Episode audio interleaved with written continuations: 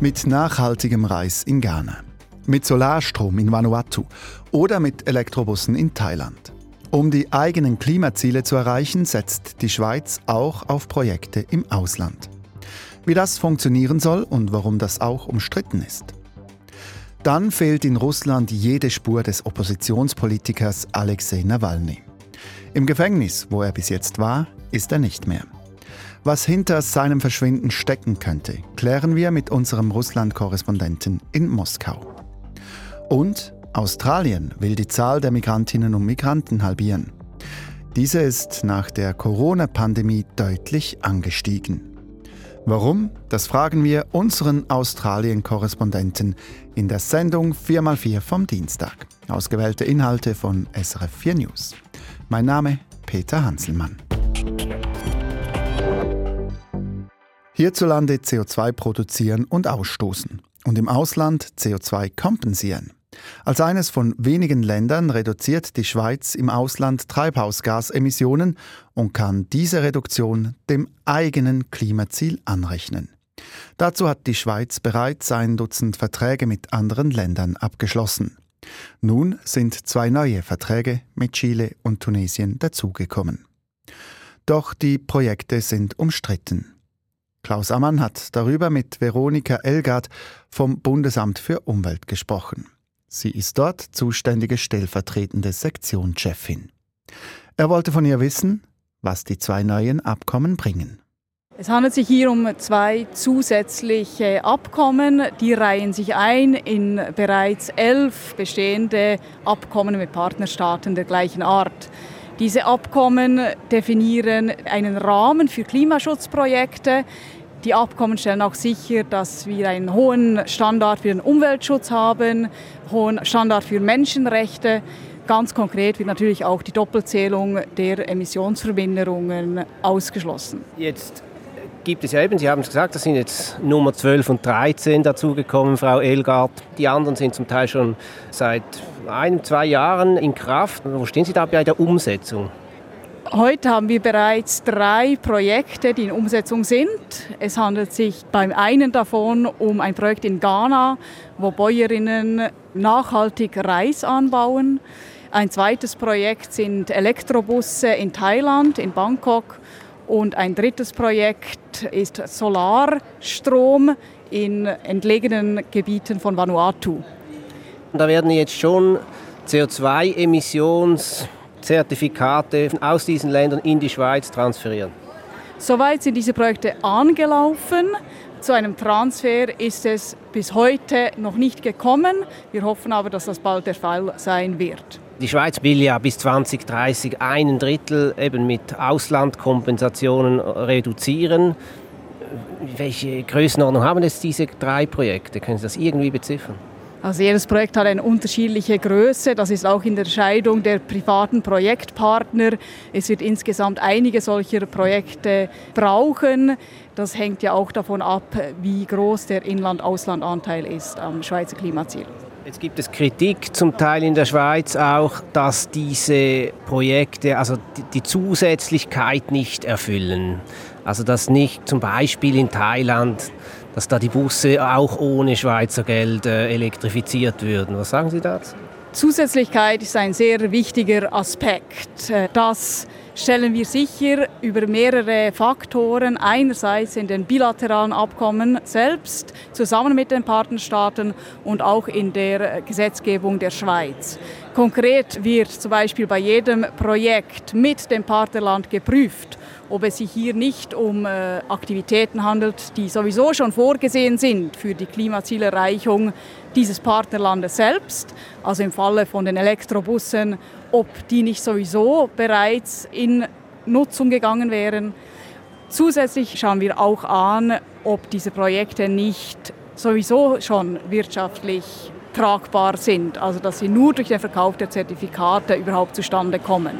Das heißt ganz genau, damit ich das richtig verstehe, also wenn es der Staat, also Thailand in dem Fall, nicht macht, aber wenn, sagen wir, der Projektbetreiber vielleicht auch an einem anderen Ort Geld fände dafür, dann gilt das trotzdem als zusätzlich. Also wird einerseits wird das Klimaziel, diese Planung des Staates angeschaut. Ist diese Maßnahme vorgesehen für das Klimaziel? Das ist von der regulatorischen Seite her, was angeschaut wird. Dazu auch noch schauen wir an, dass es eben nicht wirtschaftlich selbsttragend ist, dass es hier ohne diesen Erlös aus den Bescheinigungen nicht zustande gekommen wäre. Also diese Finanzierung gibt es nicht ohne diese Zusammenarbeit. Schlussendlich müssen Sie sich auch auf Angaben des Partnerlandes verlassen, oder? Wir prüfen das natürlich gemeinsam, aber von beiden Seiten wird das angeschaut.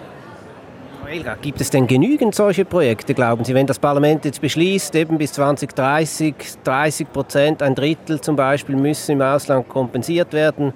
Wird es genügend Projekte geben? Was glauben Sie heute?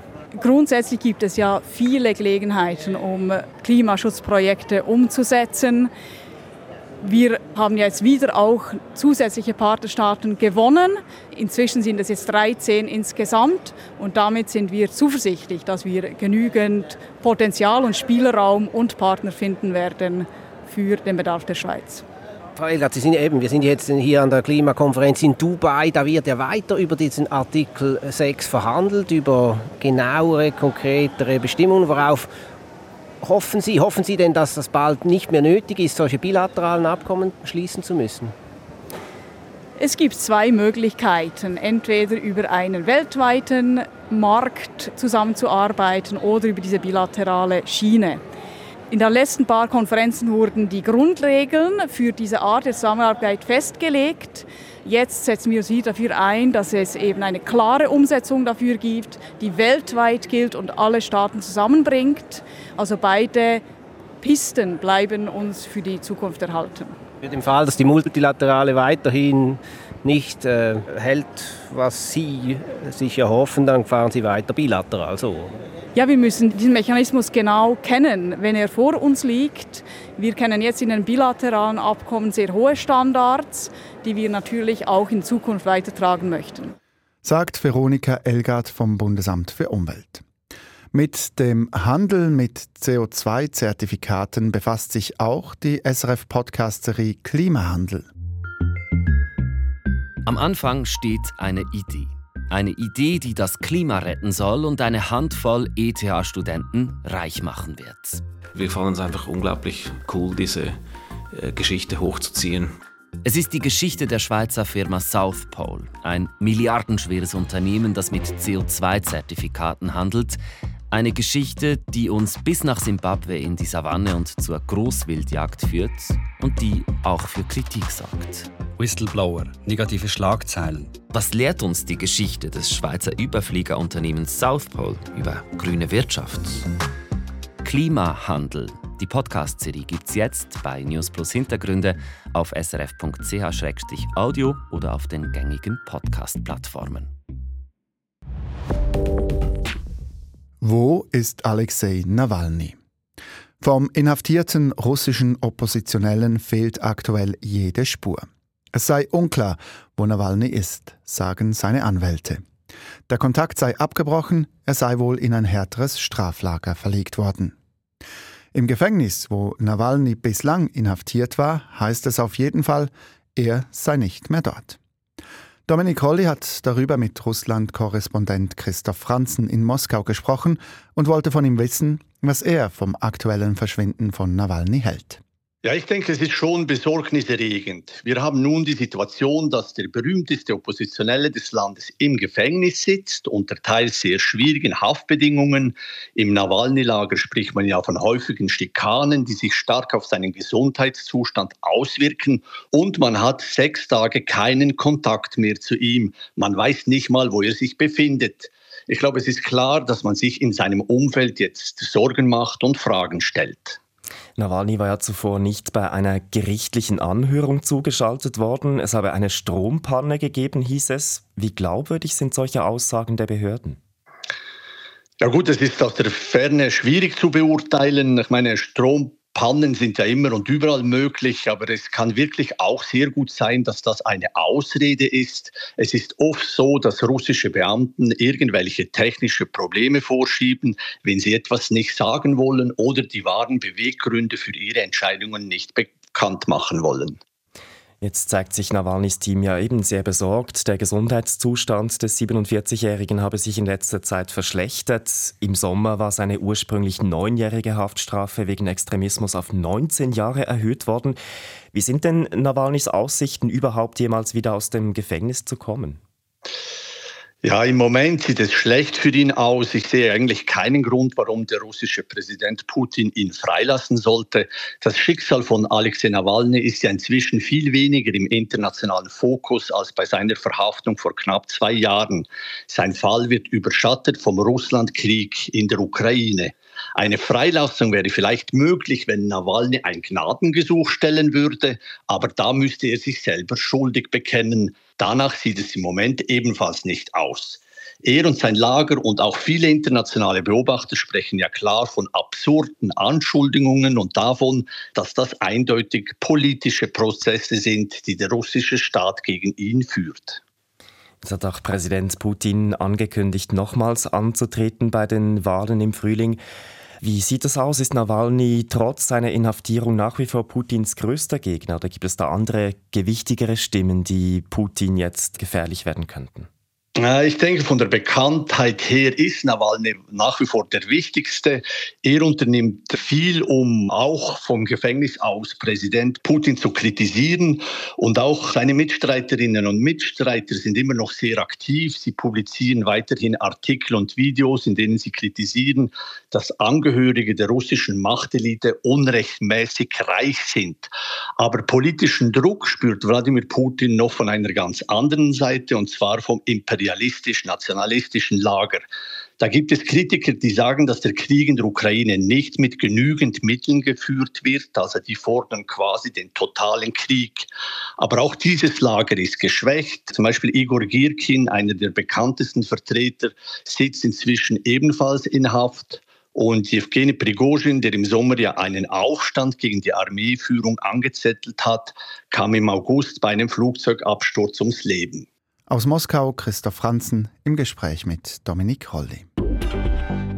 In Australien sind die Einwanderungszahlen nach der Corona-Pandemie regelrecht explodiert. Bis Ende Juni kamen über 500.000 Menschen aus dem Ausland.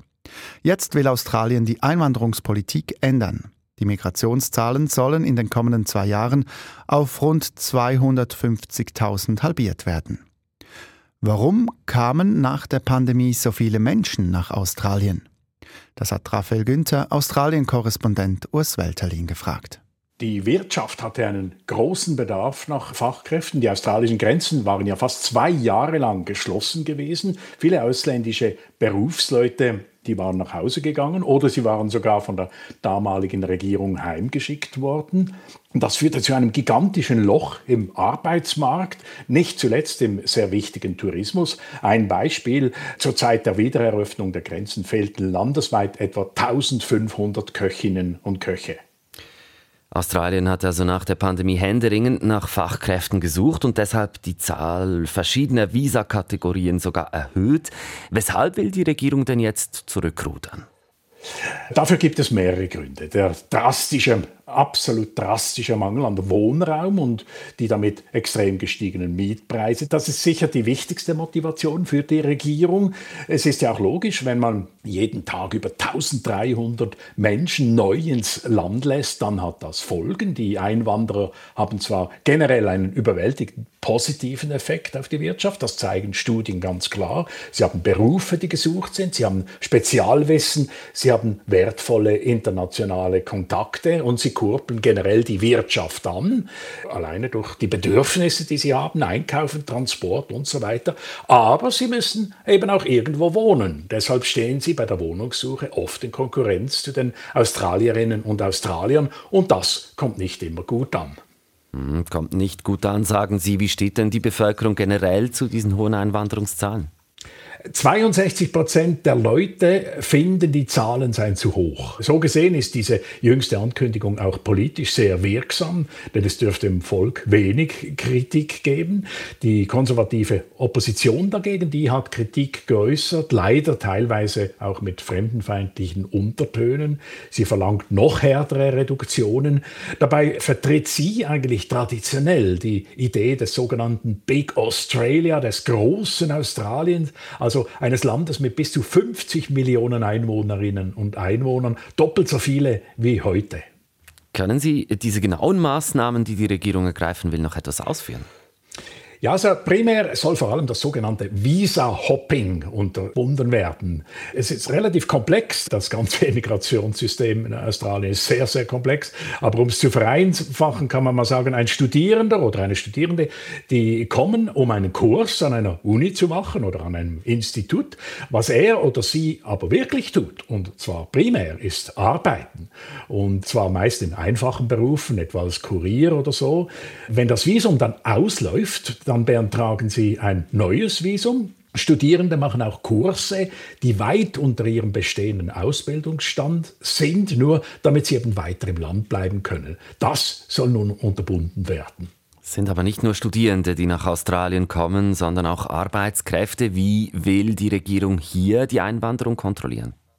Also in diesem Bereich soll der Fokus noch weitaus stärker als bisher auf jene Berufe sein, jenes Wissen gelegt werden, die im Land wirklich benötigt werden. Australien hat schon lange, seit Jahrzehnten eine Liste mit Berufen, die beim Visumsantrag bevorzugt behandelt werden. Sie ändert sich auch laufend, diese Liste. Einmal braucht man Tierärztinnen, dann wieder Metzger oder eben Köche, Köchinnen. Künftig werden es wohl vermehrt hochspezialisierte Berufsgattungen sein, etwa im Bereich der künstlichen Intelligenz.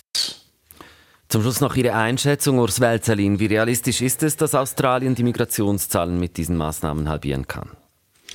Ich denke, das wird schon gelingen. Australien hat die Zuwanderung immer gut kontrollieren können. Insofern ist das eigentlich nichts Neues, was jetzt geschieht. Es wird trotzdem ein wichtiges Einwanderungsland bleiben, ganz klar. Denn die Bevölkerung weiß ja auch, dass Australien seinen Erfolg im Wesentlichen der harten Arbeit und Inspiration von Generationen von Menschen zu verdanken hat, die aus allen Ecken der Welt gekommen sind. Australien-Korrespondent Urs Welterlin über die neue Einwanderungspolitik in Australien.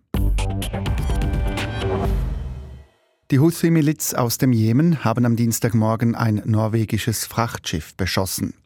Und dies ist nicht der erste Vorfall in der Region im Roten Meer. In den vergangenen Wochen haben die Houthi ein Frachtschiff gekapert und mehrere Schiffe angegriffen. Mit den Angriffen fordern die Houthi Nahrungsmittel und Medikamente für die Menschen im Gazastreifen. Experten sprechen bereits von einer neuen Front mitten im Roten Meer. Auslandredaktor Philipp Scholkmann beobachtet die Region für uns. Raphael Günther hat ihn gefragt, welche Ziele die Houthi mit diesen Drohungen verfolgen. Es geht ihnen darum, den Druck zu erhöhen auf Israel und den Westen insgesamt und gleichzeitig darum, sich auf der Weltbühne als ernstzunehmender Faktor zu präsentieren, das vor der Haustüre im Roten Meer eine der wichtigsten Transportrouten vorbeiführt. Das gibt den Husis einen wirkungsvollen Hebel. Es macht es für sie relativ einfach, den internationalen Schiffsverkehr zu torpedieren. Die Husis haben die Drohnen und Raketen dazu und offensichtlich auch die Unverfrorenheit. Wie sehr geht es den Husis denn tatsächlich um die Versorgung Gazas mit humanitären Gütern?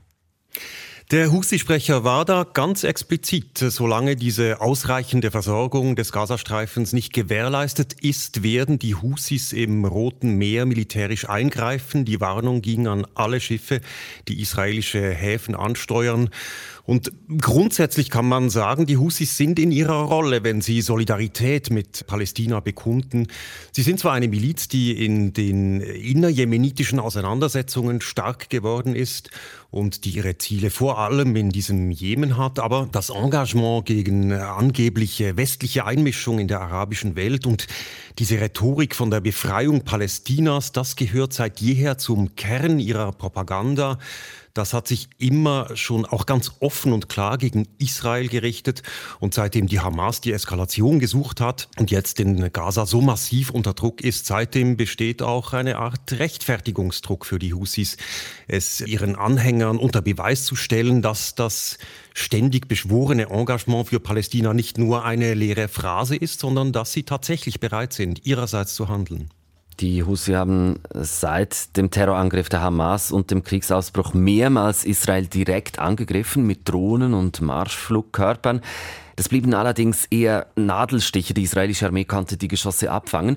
Wie gefährlich ist denn nun diese Drohung gegen Schiffe im Roten Meer für Israel? Dass die Husis nun systematisch den gesamten Schiffsverkehr nach Israel als legitimes Ziel erklären, das ist schon nochmal eine ganz neue Dimension und die westlichen Kriegsschiffe, die im Roten Meer kreuzen, haben seither bereits mehrfach das Feuer eröffnet. Zuletzt die französische Marine. Sie hat gestern ausdrücklich vor der drohenden Eskalation in der Region gewarnt. Dies nachdem sie eine Drohne der Husis abgeschossen hatte, die offenbar direkt auf eine ihrer Fregatten im Roten Meer zusteuerte.